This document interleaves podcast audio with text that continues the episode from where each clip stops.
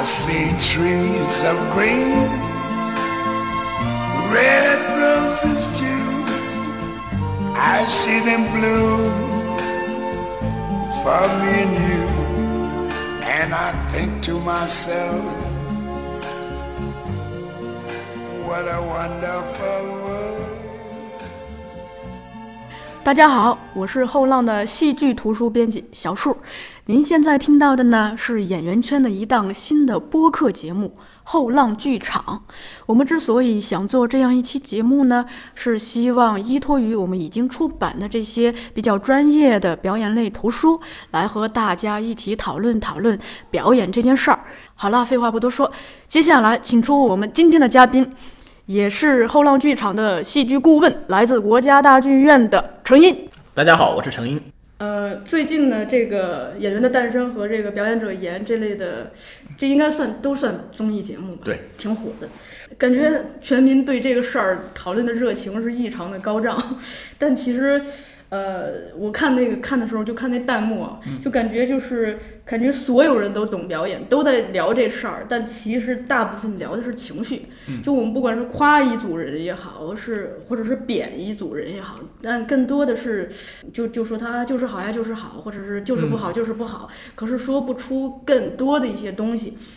啊，没错，这可能就是戏剧艺术或者表演艺术，它有时候就是这样。你想，如果是换做别的有一些艺术门类专门的，比如说钢琴艺术，对吧？嗯，你如果没有专门的技巧，你立刻就会露出马脚。是是。有些甚至还有生命危险，比如你去耍杂技，你说你要是没耍好，那你立刻可能会有生命的危险。对。但是你表演，有的时候你甚至说可能好一点差一点，大家感觉就那么回事。有的时候可能有一个演员他。并不经过专门的训练，但是呢，他碰巧这个角色特别对他的路子，大家就觉得他演的特别好。呃，所以当时还有一个特别有意思的讨论，就是说啊，如果要演一个演的不好的演员，演戏演技很差劲演员，那是找一个本身演技就很差劲的演员来演，嗯，演的更好，还是找一个演戏演技很好的演员来演这个演技很差劲的演员来演的更好？有这么一个讨论啊。这讨论有什么结果吗？讨论当然肯定没有什么权威人士做这个判断，但大家普遍觉得肯定还是希望能够找一个演技更好的人来演这个。他其实我我理解这个是不是更有控制力？呃，不但是更有控制力，因为毕竟表演和生活、艺术和生活还是有一定的距离。嗯，你直接把一个演技不好的人推上台或者推到镜头前面，他可能并不能展示出大家想看的那个啊，他可能并不是在创造艺术。我明白了，这。我突然想到，就是当时在听那个表演者演的时候，秦海璐说了一句：“他说，这表演啊，他他虽然从生活中来，他必须高于生活。那不然的话，我们为什么要进剧剧院去看这个表演呢？我们在大街上看看生活不就行了？” 对，是这样。呃，因为就刚才也说了，甚至开专业的，我们有时候讨论一个创作会什么的时候，你都会觉得，别别说你，比如说外面找一个这个医生。嗯，找他找我我这个有一定的文学素养啊什么的文艺素养来参加我们创作会，一样可以谈，甚至谈的比咱们还好。对他可能他他可能有他的想法，他会觉得说这不就是对我也看戏，我怎么能不能发表我自己意见呢？是是是。但比如说，如果说你反过来，你去参参加这个医院的会议，对吧？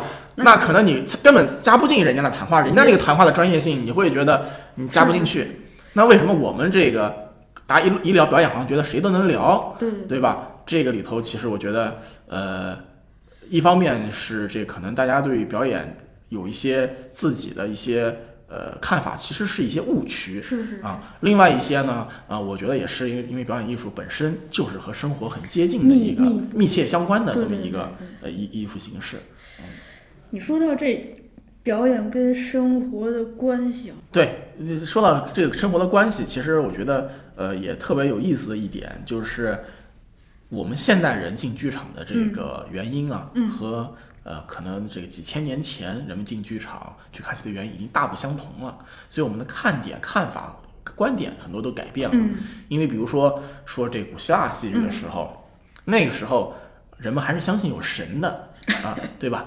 那个时候看戏，你不是说我今天去剧场图一乐，而是去参加一种仪式，对，去参加这个一个说，如果我不去看这个戏，那可能我明年会遭受神罚，会碰到不好的事情，我可能长了麦子就收成不好，好对种的麦子收成不好，会有这些事。嗯但现在我们都已经，对吧？都已经呃，都无神论都已经普及了，然后对吧？都都唯物主义了，那么已经大家起码你起码这么说吧，你就是西方你有信仰的人，你也不会觉得说我嗯进剧场看戏，不进不去剧场看戏和我的生活会对我生活造成什么影响。所以，那么我们现代人去剧场看戏到底图什么啊？所以嗯这是很多这个呃戏剧界的专家学者、嗯导演经常讨论的问题。一方面呢，我觉得肯定还是剧场对我们的生活有一个呃宣泄、宣泄情感的作用，能够平衡你的生活，啊是是对吧？那么另外一方面，我觉得呃，这个就是从根源上来说，嗯表演甚至是人的第二天性。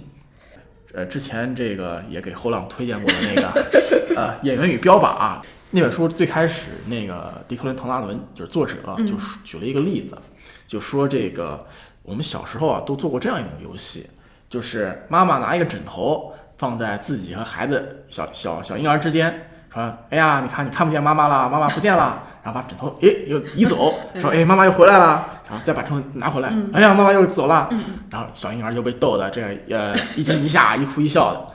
那么这个唐大伦他就是从这样一个简单的游戏引申出来，他就说这种游戏其实就是一种表演，在我们每个人很小的时候就有这样的经历。嗯那么这样的经历再往深了说，它其实就是母亲通过这样一种表演来在模拟、提前演练你作为一个孩子将来成年要跟家分别时候的这样的一种情景。哦啊，所以你想这样子的表演，就是可以说是根植于我们生活中的、嗯某些方面。你去呃剧场，你也是提前去体验，或者是体验一些你不曾体验的这个生活的部分。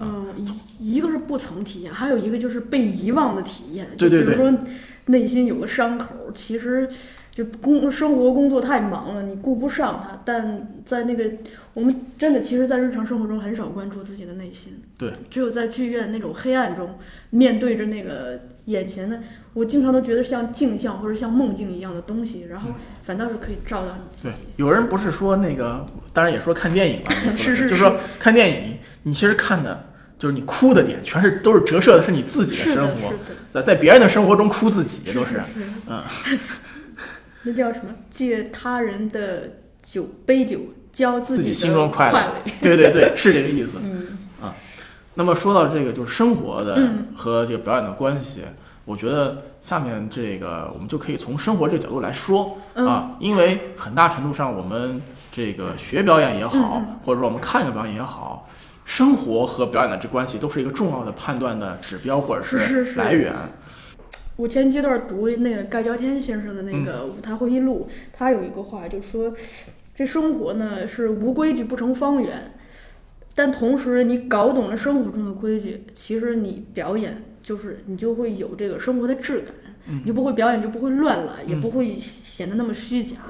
我自己生活中有一个例子，就是说我老师有一次就是那个带我去坐出租车，嗯下车的时候呢，我随手一关门，啪一下，然后老师呢把这司机叫住，就嗯说您先先别走着呢，说我教你关这个门儿，你这个你关上来不是。关上来，你这个不用啪，嗯不不是说啪一下使一个猛力，而是说把它到快最后一下，快靠近的时候使一个力，啪，嗯它就关上了。啊然后呢，他说，不然的话，像你刚才那个关门的态度，嗯那敏感的人就会觉得你在耍脾气，说这小孩儿怎么这么不懂事儿呀？在教教完的过程中，这个司机就说你老师真好，不但教你的知识，还教你这个生活中的学问。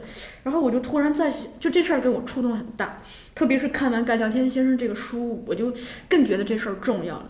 就是其实这种所有的这种细小的生活中的动作，其实都带出了很多的呃关系。就比如说是，呃，我现在要去我们领导办公室找他签字，那我可能不能，因为他是我的领导。可能他正在接见那个客人，那我就不能推门而入，我必须得先敲门，而且敲门不能太重。嗯，敲完门，等人家应声说可以进来的时候，我才能进去。而且你进去，就不管是领导让你做，或者是不做，其实你整个过程中，你得就是都是有一些规矩要守的。如果说我进领导的门跟进自己爸妈的门一样，那这个时候其实你这个表就说。嗯，你这个我这个行为是错误的，就是会被人误读为不懂礼貌。那放在表演中，我想就是如果你分不清这种细微的差别，就这个表演可能就不够准确吧。啊，是这样。嗯，我觉得更多的一方面是就是相当于你说这个相当于呃人情练达即文章这一块儿，是是是对吧？就是你要演一个角色，你要去创造一个世界，你必须得了解你生活在一个怎样的世界。对，这个呃，应该说我们大多数的演员的训练都是从这里来的，因为我们嗯。一般比如说戏剧学院大一上总有这么一块观察生活、观察人物嗯这么一个板块，然后你要去做这样子的嗯。练习。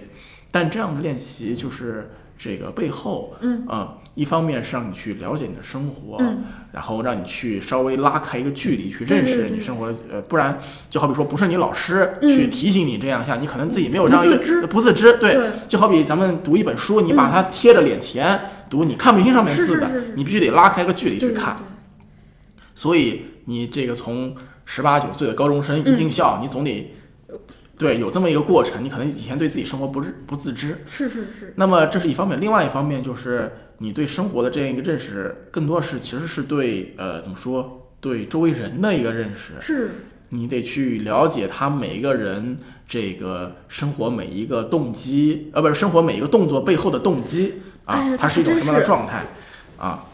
所以那我们就是回到这个，嗯就生活，呃，怎么说？表演来源于生活也好，或者生活给表演养分也好，我觉得，嗯、这两种说法，呃，当然都很有道理。嗯但我更喜欢的说法就是，就是生活和表演是相当于双轨制，是紧密相连的。呃水乳交融。对，水乳交融的对啊。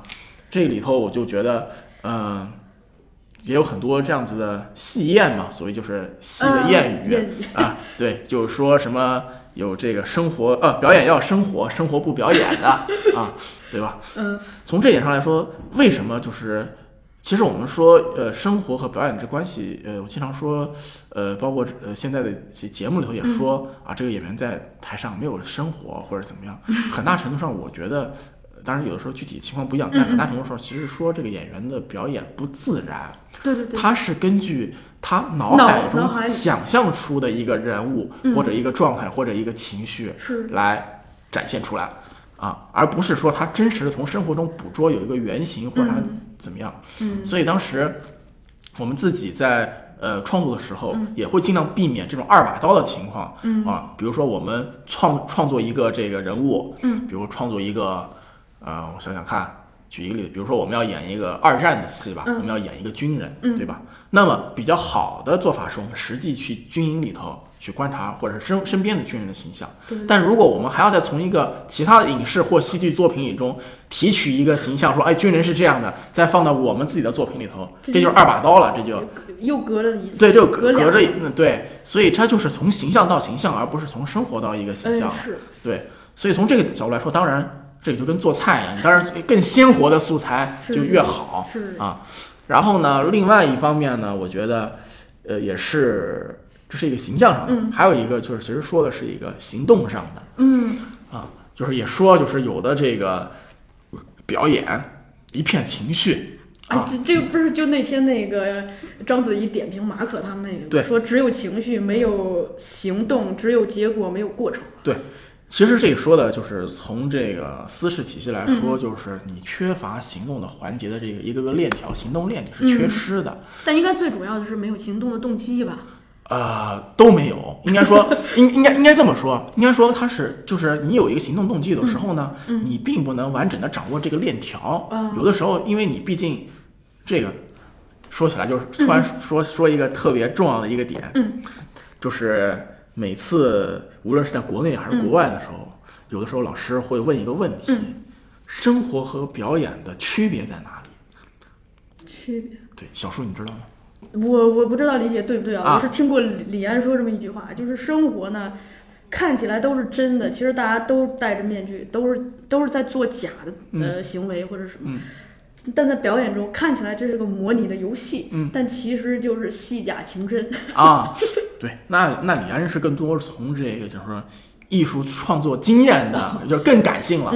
那么从理性上来说呢，就是我当时我不知道老师设定的答案是什么，哦但是我当时几几度成为标准答案，就是哦这个回答，就是生活它是未知的，表演永远是已知的。哦，那那是对，所以从这个角度来说，其实你就是要把你已知的东西假装假装成未知。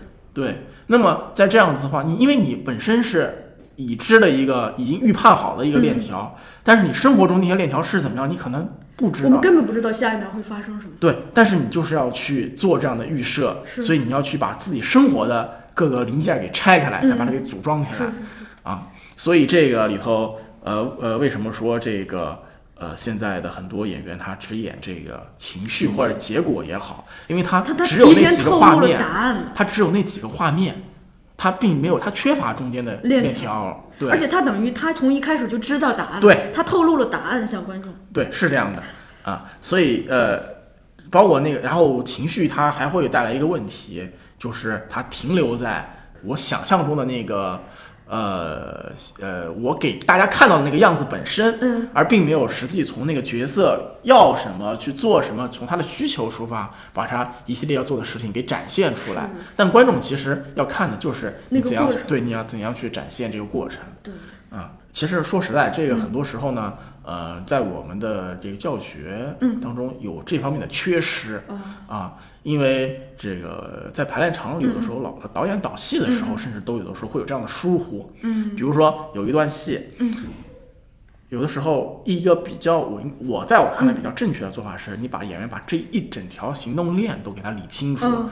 但有的时候呢，有时候导演会觉得说，哎不，这里他会只是一个什么样的反应，他从反应到反应给你拍戏。比如说，我说这句台词的时候，小树你这个反应不对，嗯。你这个反应是不对，为什么呢？是因为你对这这句话或者对我这个状态是怎么怎么样的，所以你这种反应应该是怎么怎么样。呃，单从这一个角度来说，你这么排戏也没有问题，也是顺的。但是其实你是把行动中的某一个环节一个拎出来这给拎出来了，对，它其实就是脱离了大部队了。嗯，那么你这样子的排法，其实就会造成中间的对，就是呃，就是没大局观吧？这个也不能说没大局观吧，就是可能你会破坏整体整体的行动，演员需要自己把他的那几个导演给他的几个点给他连起来，嗯。啊，但是这样子呢，可能和生活就并不一致了，因为它其实还是一个设想。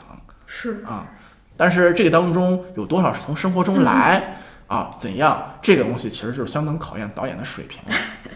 哎。对，因为有的导演他能够一个反应一个点，嗯。把整条行动链、整个状态给拎起来；有的时候导演可能就只就只抓住了这一个点，其他的点都没抓住。啊哎那你有这这方面正面的例子吗？呃，记性能想到吗？呃，行，呃，刚才我说的是相当于有点反面例子，正面例子其实也有很多。嗯嗯，我现在想到一个就是茶馆儿，嗯，就是我说的是老版的啊，啊对，因为？对焦群乙先生的版本，焦先生的版本当中有一个处理，我觉得特别棒，就是那个一木刘麻子嗯。这个卖人那场戏当中，这个当时就是其他的看客的反应，看刘麻子在那儿卖，呃，做这个人人人口买卖的时候，嗯。这个当时最开始，包括我们最开始去想象我们演这段戏的时候，其他那些看客都想应该是抱着一种，啊，要不然是。同情。呃同情对，同要不然是同情，要不然是可能有点看不惯，嗯要不然就啊对，怎么这样，或者是麻木，或者是嗯。反正有可能是这几种态度。嗯。当然这也是非常能够理解的。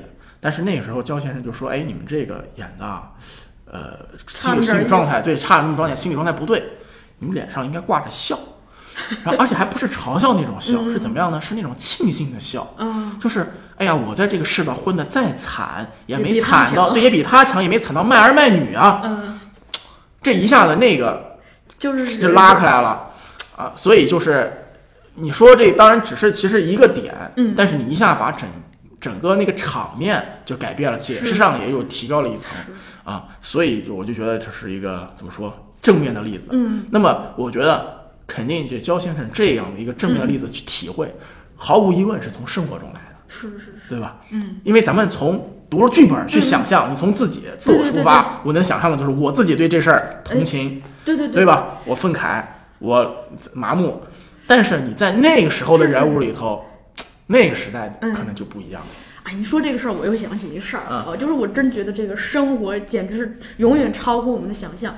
我们家曾经呢，呃，前年遭过气就是被盗了。哦呀，被盗了那个，我们晚上就去了这个公安局。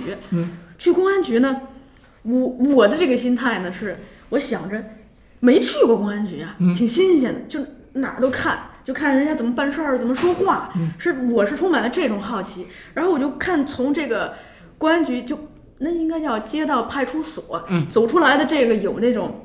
因为打架呀，或者是其他纠纷事情，刚从那儿谈话出来的人，我就发现他们吧，就特开心，就是直接给哥们儿打电话说，哥们儿要从公公安局出来了，你们得迎接一下，就感觉是，好像就是呃大家特喜事一啊，样。对对对，大家都没去过，你看你们都没去过吧？哥们儿去过，就是，但如果你没有这种观察的话，你去演这个，你可能就会演的悲悲戚戚的，说，呃，作为我这个角色，觉得啊，我们家被偷了，东西都丢了，心里头很难过。作为那个角色，刚被谈完话，可能呃很生气什么，但是生活不是这样子，他就这么鲜活，就什么样的人都有。对，段奕宏老爱说一词儿叫什么质感，嗯，就可能你观察的越细，就这种质感，质感就抓的越越有这种怎么说触感吧？呃是，不其实这个呃，除了段奕宏，很多优秀的演员都是有从生活中来的这个本事。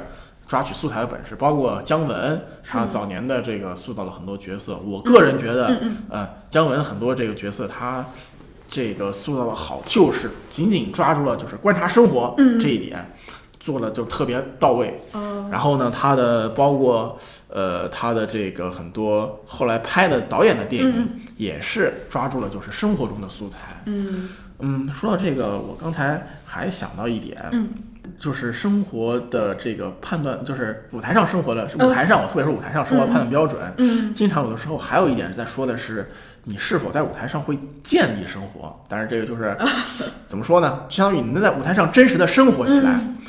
嗯，这个是呃，就是说说开一点，我想起来当时我们在呃俄罗斯的时候，嗯老师就说啊，你看一个导演排戏，这个戏排的好不好，嗯。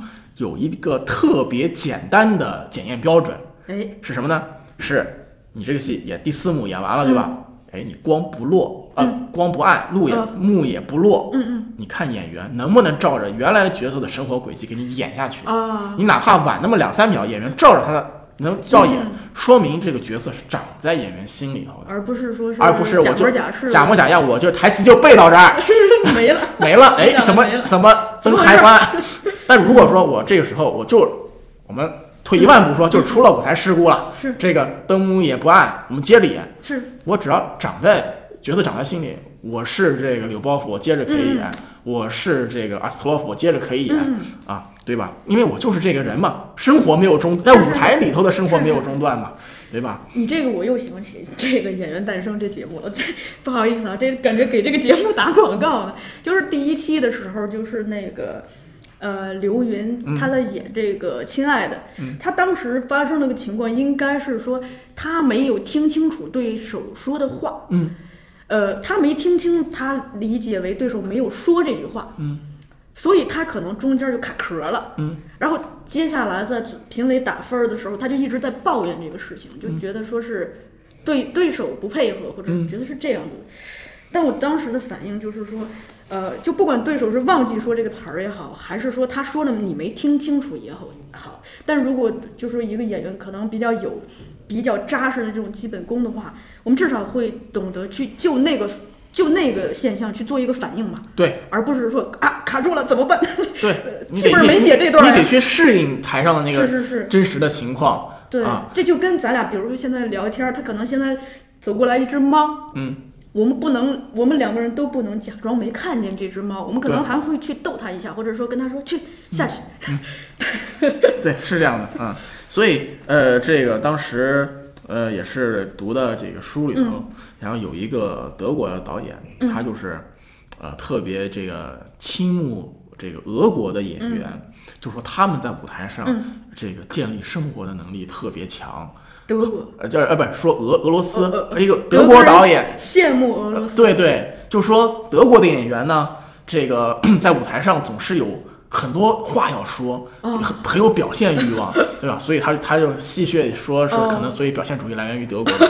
然后，但他就说，但是俄罗斯的演员呢，嗯这个更像是，嗯、一个就是大树扎根在舞台上，只要你不把他赶下去，啊，他就能永远在舞台上无尽的生活下去，啊，然后就是长出根来站住这个舞台，能够放大占据这个舞台，哦然后直到一辆怎么他用原话是一辆更大的坦克、更强的坦克把他给呃，推走。推走，对，嗯，其实我们那次就是一起去天津看那个朵金的那个兄弟姐妹，对其实就有这个感觉，就是你感你感觉那么大的剧场，就那个空气嗯一下子就被烘热了，而且就是好像就突然被拉到了那个时代，嗯，就很很神奇。是，嗯，我觉得这个也是跟他们呃平时的这个呃训训练练和学习有有关。对，刚才我说的那个就是行动链的那一点，呃，某方面我觉得正好是印证了这一点。嗯呃，因为当时我看就是呃英国导演 Kitch Mitchell 他的一本书，那本书中他就讲到说，他其实、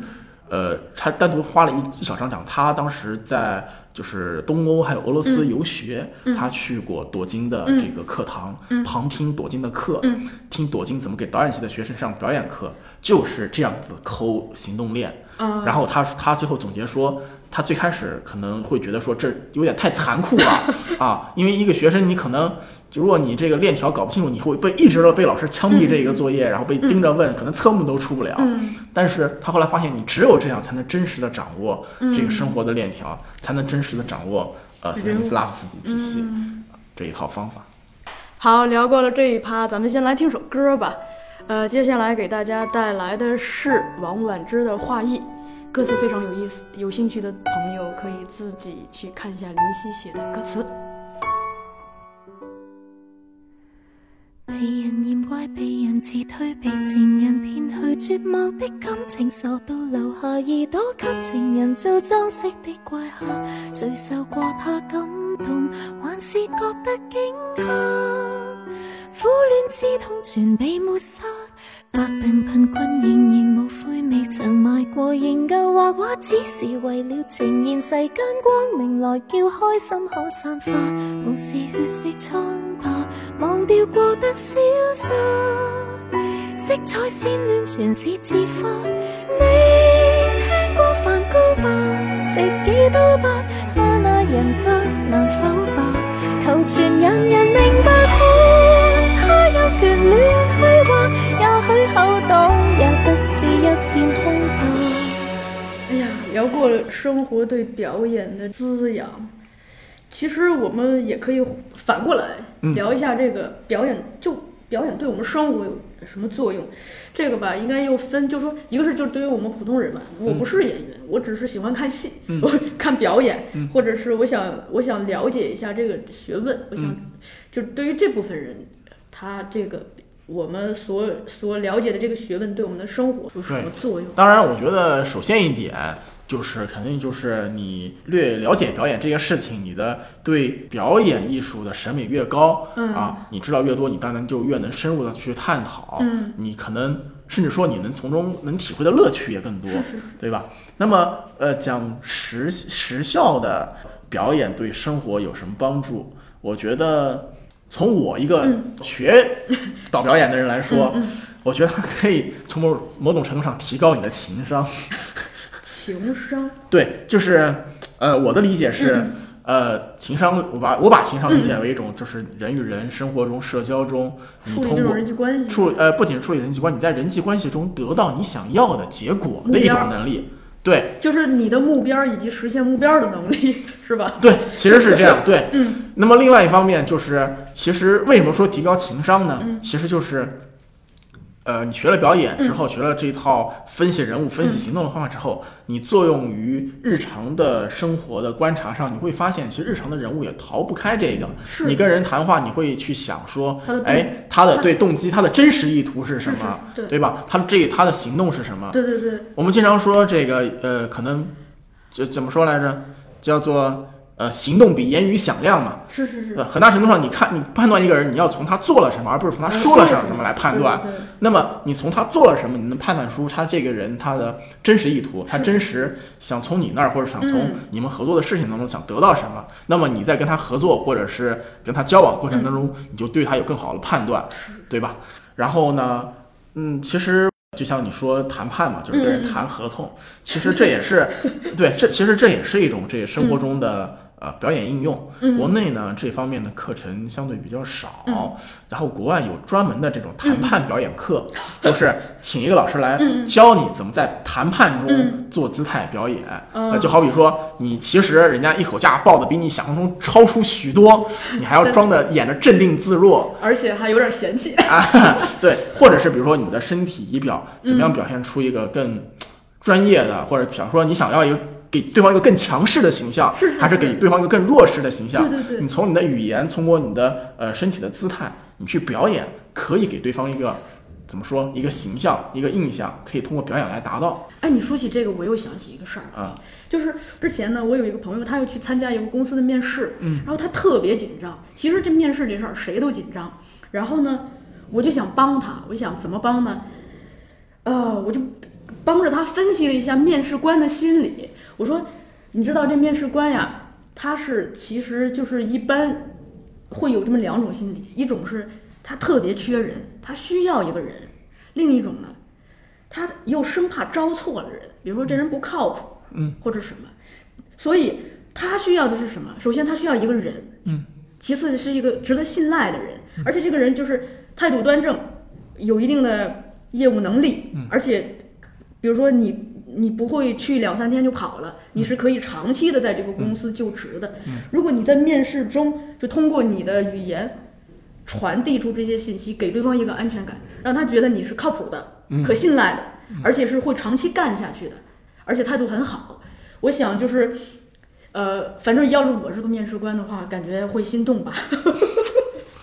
对对对，确实，呃，从这样子角度来说的话，就是动机了是吧？对对，这这个就不是这个，就是比较像是也也是分析对方的需求需求，对吧？对。啊，但其实我们生活中，就尽管我们上了很多学，读了很多书，但我们其实生活中恰恰缺少的是这一类的东西，就没有人教我们这个。我们，所以我们有的时候我觉得可以，就是这可能恰好是表演可以教我们的事儿吧。啊，对，是。然后我刚才因为你说到这个，嗯。就是刚才我就是为什么呃了一下，就差了一下，就是想到就是面试当中还有一个，嗯。就是想到有一个就是呃表演，就是学过表演的和没有学过表演的人，语言的感染力是不一样的。啊，这个就是我自己特别深有体会，就是我呃同样是有些老师上课，嗯，我有的时候这个会听着说同样的内容，有时候昏昏欲睡，有的时候老师上课就听着特精神，嗯，是为什么？因为有的老师确实他是表演出身，演员出身，嗯。他的那个语言能力好，他把那个他讲课的意思送到你的面前，那你就接收不得起不接，对你接收起来也容就特别易，顺利，对。轻而易举。对那有的老师呢，他那个表演，呃，他不是表演了，他讲课的时候，嗯他有时候他就是就顾着自己讲，你要自己去抓，你就听着就特别累，嗯嗯，啊，所以呢，有时候听了听可能听一个小时，你自己就跟不上他了。对，啊，所以在这一点上，我觉得我这个分别特别明显，嗯。就是在、呃英国念书的时候，因为英国很多他们的就是导演啊，嗯。是比如说剑桥或者是牛津出来，他们本来是比如学文呃对呃对是学文学学哲学的，哦。然后呢再经过机缘机缘巧合在戏剧社什么。步步呃步入了业界、嗯。啊，当然他们有很强的这个文学功底或者什么，对对对。他们对表演也有他们的指导方法，但是他们自己去教的时候来，他们不是他们去教的时候呢，他们还是以一种教授的姿态啊哎。但是，一对比，有的比如说是演员演而优则导的导演，嗯他们在平时讲话的时候，嗯那个状态，那个教授的状态是不一样的。嗯啊，一说话就是不能说带着台词腔吧，但起码那个意思是就更送到你的面前的，你不会上着课想睡觉。嗯这个让我想起另一个事儿来，就是，呃，我我们一般不是新生入学会做个自我介绍嘛？嗯，你想象一下，如果说我们只是把我们的简历给念给大家听，那其实大家都没什么兴趣，都会掏出手机玩手机。但如果说你可以通过什么童年的经历啦什么的，就是特别鲜活的把这些事儿都讲出来，就大家会听得特别的津津有味儿。嗯，李浩老师在表演课上就把这种叫做什么唤醒那个文字的生命，就让它立起来，就不要是一个死板的打印在纸上的字儿。对，但是这个其实咱们绕回去一点嗯说那个生活和表演的关系，因为也是就是呃，当比如说我们经常在看见一呃看一个呃演员在讨论一呃不是讨论在表演一段独白，或者是在说一段语言的时候，嗯他可能在说一个他过去的经历。如果演员能够有这样的生活，他能够给自己提供一个这样的事项，嗯，那么他可以把这样的东西也传达给观众啊。就好比说，我现在比如说我要描述我昨天晚上吃了什么，你就会特别生动。对，因为我一下脑袋脑海里就就就出来这些东西，嗯然后你一听，你也能感受到那个。但如果说我现在要给你描述一下这个氢弹的构造原理，如果脑子里也没有，就是嗯，然后你其实听着也也听不懂，对。啊、所以就是脑子里有和没有是是一个很大的差对对别。那么脑脑子里有呢，其实就是从生活中来嘛。对对对啊、所以其实这个有功底的演员嘛，我觉得他们做的大部分工作是建立，就是在脑海里搜集、建立广大的这种素材库，嗯就到时候就现场任何一个现场用的时候就可以随时调出来。呃，对，可以可以这么说啊、因为当然这一方面可能就是不同的说法、不同的理解。嗯，啊，也也有，我我也基本支持你这种说法。对，呃，因为有一种说法就是，比如说演员要收收集一个庞大的武器库，哦然后然后需要的时候就从武器库里面抓一个什么东西出来，然后就武装上啊，这是一种说法。但是我更喜欢的说法比较像是你能够构建一个。不同的眼前的世界，然后哦你通过这个角色的眼睛，通过角色的这个面具去看这个世界，啊，那么就是我觉得生活和表演之间的关系，就是呃，当然就生活它是表演是来源于生活，生活提供它的养分给嗯表演。那么同时呢，这个表演也可以反作用于生活，为我们的生活带来一些呃新的视角或者观点。从我自己切身的体验来说的话，那真的就是艺术改变生活。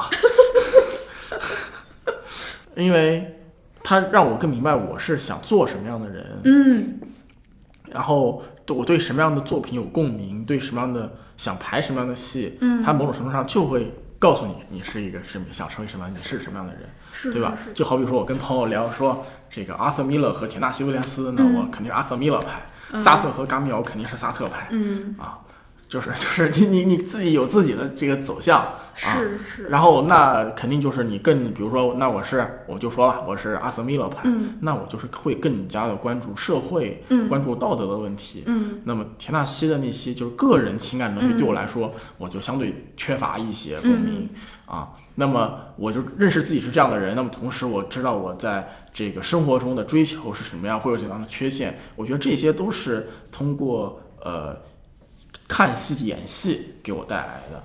其实这个事儿提炼一下就是什么，就先看清自己，也看清这个世界。嗯在这两个基础上，我们就可以更好的找准自己的位子。嗯，而这其实这个东西不是把这事儿解决了，其实我们生活中的很多的烦恼，其实会它会不至于迎刃而解吧，它会找到一个解决的方向。对，但这个或者说找到你生活中的角色。是是是，哎，对对，但是这个恰恰是我们至少我我我所接受到的教育，不管是大学教育、研究生教育、家长的教育、老师的教育，他们从来没教过我这些，或者是可能他们教我的时候，我我自己没意识到，所以我我经常觉得，就是说艺术这个事儿，就我们看戏也好看电影也好，它某种程度上都像在为那个学校的教育买单，就是学校教育没有顾及到这一块儿，他们来抚慰我们的心灵，来帮助我们意识到生活中的每一个困境，以及他如何面对它。对，所以现在这个就是说，就是北京市吧，北京其实全国都这样，就是就是教委就会更加的注重美育的教育，去为这个中小学生增加美育的课程。嗯，哎呀，第一期能聊这么多，我挺意外的。这期先这样，谢谢陈音大老远的跑过来，哎不客气不客啊，气耽误了你的周末时间。没有没有，跟这个小叔聊天，我也觉得挺愉快的。好，那这期就这样。OK，OK 咱们希望陈音多过来聊天儿。好好好，下次我争取再带别的小伙伴过来。好嘞，谢谢。好的，嗯拜拜，拜拜。各位再见。最后给大家带来一首歌，这首歌是陈音推荐给大家的，希望大家喜欢。再会。我想换一束，愿意嫁给我吗？我寂寞，一束会陪我睡觉吗？我想要一束电话记号，我写信，一束会回我心吗？一束不就是表达自己的需要？好歌哦，一束能喝吗？好哦，哪里的树好吃好热哦还不把衣服脱掉。好冷哦还不把衣服穿上衣服不就是吗？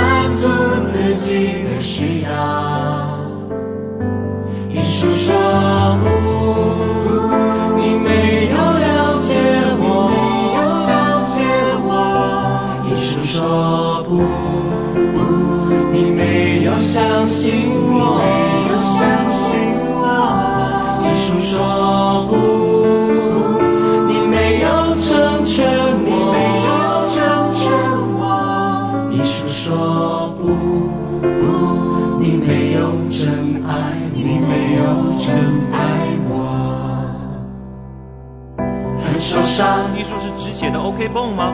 很愤怒，艺术是超强的灭火筒吗？很无奈，艺术是喝不完的老好红酒吗？很迷惘，艺术是悬崖上的指路灯塔吗？艺术不就是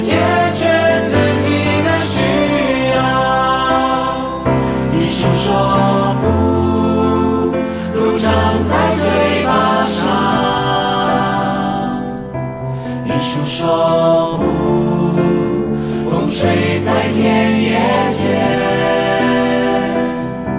艺术说不，光照在阴影里。艺术说不，人走在图画中。太自我故弄玄虚，